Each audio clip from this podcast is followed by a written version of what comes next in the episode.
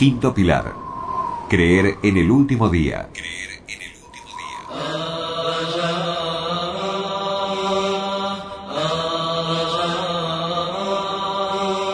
Cuando decimos último día, nos referimos al día de la resurrección, en el que la gente será recompensada o castigada.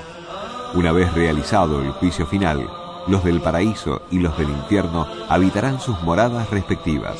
Esto es de la sabiduría divina, pues que haya un día en que Allah juzgará a la gente es la finalidad de la vida.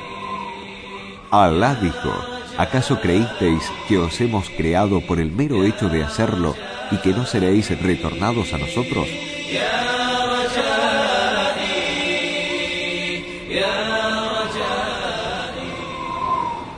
Creer en el día final implica tres cosas. Primero, creer en la resurrección, lo que significa la resurrección de los muertos. Cuando se sople en el cuerno por segunda vez y la gente será resucitada ante el Señor de los mundos, descalzos, desnudos e incircuncisos. Al respecto, Allah dijo, igual que comenzamos por vez primera la creación, la repetiremos. Es una promesa a la que nos comprometemos. Es cierto que hacemos las cosas. No hay duda alguna sobre la resurrección, pues es acreditada tanto en el Corán como en la Sunna.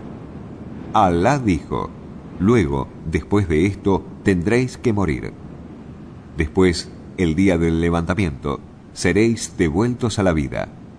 El profeta Muhammad, la paz y las bendiciones de Dios sean con él, dijo, la gente será resucitada el día final desnuda e incircuncisa.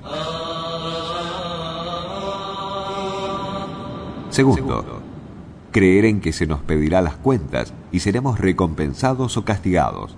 Cada uno será juzgado por lo que ha hecho. Tanto el Corán como la Sunna hablaron de este tema. Allah dijo, quien se presente con buenas acciones tendrá diez como ellas pero quien se presente con malas acciones no recibirá más pago que lo que trajo, sin que se le haga injusticia. Y dijo, realmente han de volver a nosotros, y a nosotros nos corresponde pedir cuentas.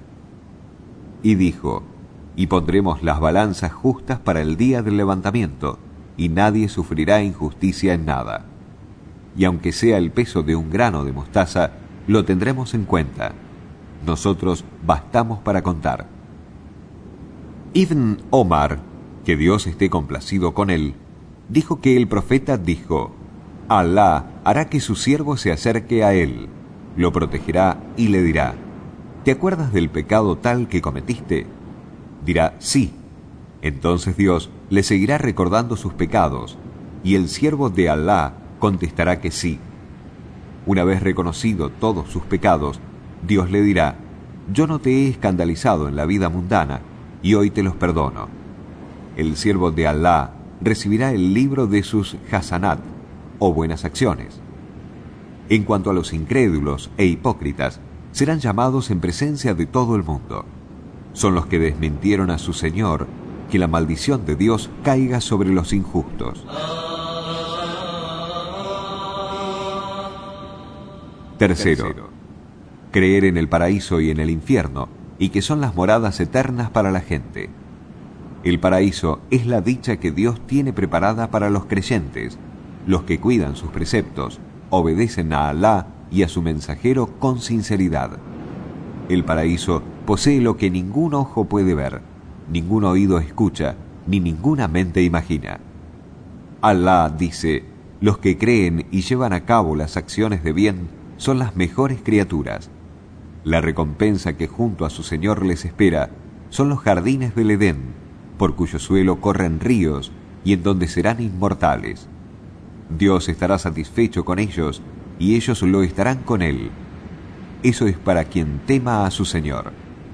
El infierno es la morada del castigo que está preparada para los incrédulos e injustos, aquellos que no creen en Dios y desmienten a sus enviados. El infierno tiene castigos inimaginables. Dios dijo, temed el fuego infernal que es para los incrédulos. Y dijo también, di, la verdad procede de mi Señor, Así pues, el que quiera creer, que crea, y el que quiera negarse a creer, que no crea. Verdaderamente hemos preparado para los injustos un fuego cuya muralla los cercará, y si piden auxilio, serán socorridos con un agua que les quemará la cara. Qué mala bebida y qué mal reposo. Algunos niegan la resurrección de los muertos creyendo que es imposible, y la verdad es que no es cierto, porque la legislación islámica, la mente y lo que percibimos dan testimonio de la veracidad del tema en cuestión. En cuanto a la legislación islámica, Allah dice, los que se niegan a creer pretenden que no van a ser devueltos a la vida. Di, por el contrario, que seréis levantados, y luego se os hará saber lo que hicisteis. Eso es simple para Allah. Todos los libros sagrados dieron testimonio de ello. Con nuestra percepción vemos que Allah mostró a sus siervos la vuelta a la vida de los muertos. En la sura de la vaca tenemos cinco ejemplos. La historia del asesinato de un hombre de los hijos de Israel. Allah ordenó a la gente sacrificar a una vaca y que golpearan al muerto con una parte de la misma, para que así reviviera y reconociera a la persona que lo había asesinado. El Corán dice, dijimos, tocadle con un miembro de la vaca. Así es como Dios hace vivir a los muertos. La historia de Abraham, cuando pidió de Alá que le hiciese ver cómo se resucita a los muertos. El Corán narra esta historia del modo siguiente.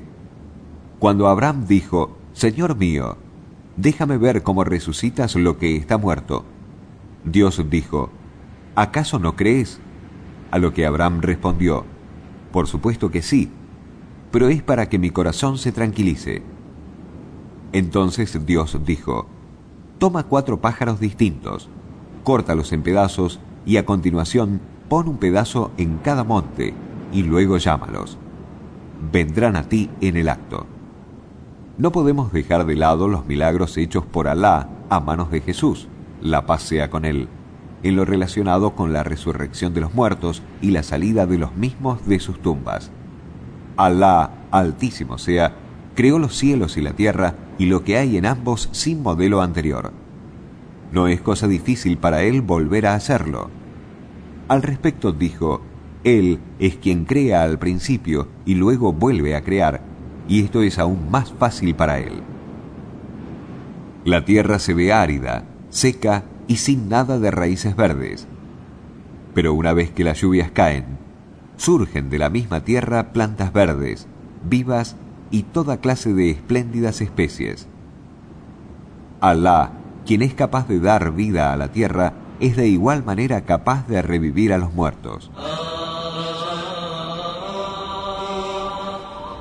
La creencia en el día final está relacionada con creer en todo lo que vendrá después de la muerte. Por ejemplo, el conflicto de la tumba, que son las preguntas que se realizarán al muerto una vez enterrado. Allí será preguntado sobre su Dios, su religión y su profeta. Allah afirmará que a los que creyeron y dirán, Dios es Alá, la religión es el Islam y el profeta es Muhammad. Los que no creyeron no sabrán responder y el hipócrita dirá, no sé, He oído a la gente hablar de algo e hice como ellos. La creencia en el día final implica creer en el castigo y la dicha dentro de la tumba. El castigo será para los injustos de entre los hipócritas e incrédulos. Dios dijo, si vieras cuando los injustos estén en la agonía de la muerte y los ángeles tiendan la mano, expulsad vuestras almas. Hoy se os pagará con el castigo del envilecimiento por lo que decíais sobre Alá sin ser verdad, y porque os llenasteis de soberbia ante sus signos. Y dijo acerca de los del faraón, el fuego al que serán expuestos mañana y tarde, y el día que llegue la hora, haced que la gente del faraón entre en el más duro de los castigos. De acuerdo con el Sahih de Muslim, Zaid ibn Sabit escuchó que el profeta dijo, si no fuera porque os atemorizan, y por ello no habríais de enterrar a vuestros muertos, yo rogaría a Alá para que os haga escuchar, como yo lo hago, el castigo de los que están en la tumba. Luego volvió su rostro y dijo, Pedid refugio en Alá del castigo del fuego infernal. La gente lo hizo, y una vez más el profeta dijo, Pedid refugio en Alá del castigo de la tumba. La felicidad y la dicha dentro de las tumbas son propias de los verdaderos creyentes. Dios ha anunciado acerca de esto diciendo, los ángeles descenderán sobre aquellos que hayan dicho, mi Señor es Alá, y además hayan sido rectos. No temáis ni os entristezcáis, y alegraos con la buena nueva del paraíso que se os había prometido. Albará ibn Azib comentó que el profeta dijo sobre el creyente que responde bien a los ángeles en su tumba, se escucha un llamado desde el cielo que dice que mi siervo ha dicho la verdad, que su lecho sea del paraíso y que se le abran una puerta para poder verlo. Dijo, le llegará el aroma del paraíso y olerá sus fragancias y su tumba será muy ancha.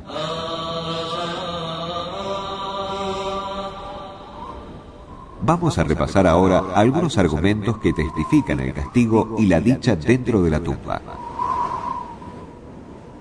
Algunos niegan el tema relacionado con el castigo y la dicha en la tumba, diciendo que es imposible, pues si abriéramos la tumba tras el entierro de alguien, la encontraríamos tal cual, sin ensancharse ni estrecharse. Este argumento es falso, tanto desde el punto de vista religioso como racional. Respecto a lo visible o aparente, vemos que la persona al dormir puede soñar que se encuentra en un lugar amplio y bello, o por el contrario, que se encuentra en un lugar inhóspito y estrecho en el cual sufre. A veces se despierta a consecuencia del sueño. Pese a ello, él nunca abandonó su lecho ni tampoco su habitación. Estar dormido es como estar muerto. Por eso Alá denominó a quien se encuentra dormido como muerto. El Corán dice, Alá se lleva las almas cuando les llega la muerte y se les lleva las que aún no han muerto durante el sueño, para luego retener a aquellas cuya muerte decretó y devolver a las demás hasta que cumplan un plazo fijado. Decimos que el dormido sueña con asuntos verídicos, tal cual como se encuentran en la realidad, todo esto sin haber abandonado su lecho. Si esto es algo normal en la vida terrenal, ¿por qué no puede serlo en asuntos de la otra? Además, hay otros temas relacionados con nuestra creencia en lo desconocido, como por ejemplo la vida dentro de la tumba. Si todo el mundo lograra percibirlo y someterlo siempre a parámetros mundanos, entonces no habría ninguna diferencia entre el creyente y el incrédulo. Esto significa que los creyentes creen en lo desconocido, pese a no poder entenderlo. Es menester señalar que el asunto del castigo o dicha dentro de la tumba es percibido solo por el muerto, y nosotros no tenemos acceso a ello. Es como el que está dormido y sueña. No todo es escuchado por la gente. El caso del profeta es una de las excepciones. Por ejemplo, cuando él estaba con sus compañeros y recibía la revelación divina, nadie veía ni escuchaba nada. La percepción de la gente es limitada y es imposible percibirlo todo. Los siete cielos, la tierra y lo que hay en ellos y todo existente alaba y glorifica a Alá. A veces Alá hace escuchar a los que Él quiere dentro de su creación.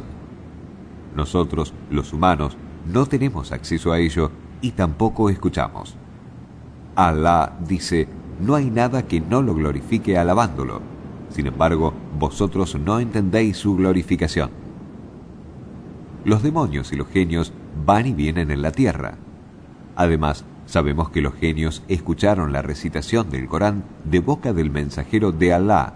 La paz y las bendiciones de Dios sean con él. Y fueron para advertir a los suyos. Pese a todo esto, nosotros no los podemos ver. El Corán dice, hijos de Adán, que no os soliviante el demonio del mismo modo que logró que vuestros padres salieran del paraíso, despojándolos de su vestido para que fueran conscientes de sus vergüenzas. Si la gente no puede percibirlo todo, tampoco tiene derecho de negar lo desconocido que no pueden percibir.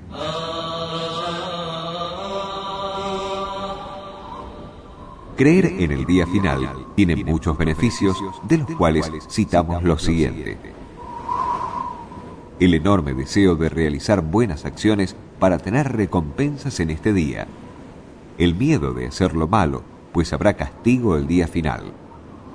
Le da tranquilidad y quietud al creyente en cuanto a lo que no pudo obtener en la vida terrenal, ya que lo obtendrá en la otra vida.